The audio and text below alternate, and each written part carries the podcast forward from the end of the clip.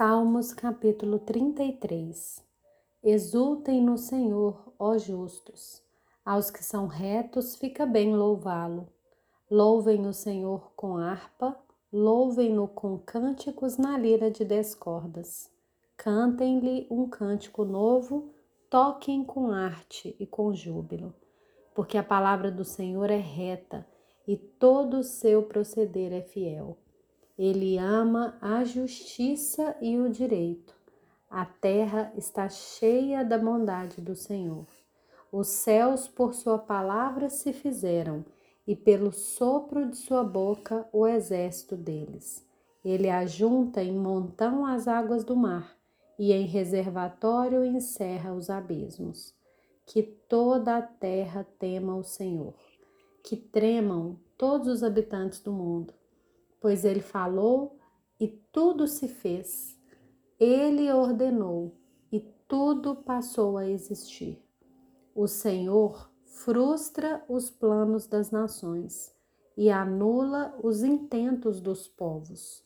O plano do Senhor dura para sempre, os intentos do seu coração por todas as gerações. Feliz a nação cujo Deus é o Senhor e o povo que ele escolheu para sua herança. O Senhor olha dos céus e vê todos os filhos dos homens, do lugar de sua morada, observa todos os moradores da terra. Ele, que forma o coração de todos eles, que contempla todas as suas obras. Não há rei que se salve com o poder dos seus exércitos nem por sua muita força se livra o valente. O cavalo não garante a vitória, apesar de sua grande força, a ninguém pode livrar.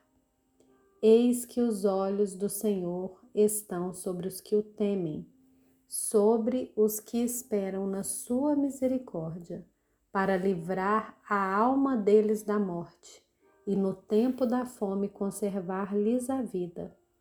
Nossa alma espera no Senhor, nosso auxílio e escudo. Nele o nosso coração se alegra, pois confiamos no seu santo nome. Seja sobre nós, Senhor, a tua misericórdia, como de ti esperamos.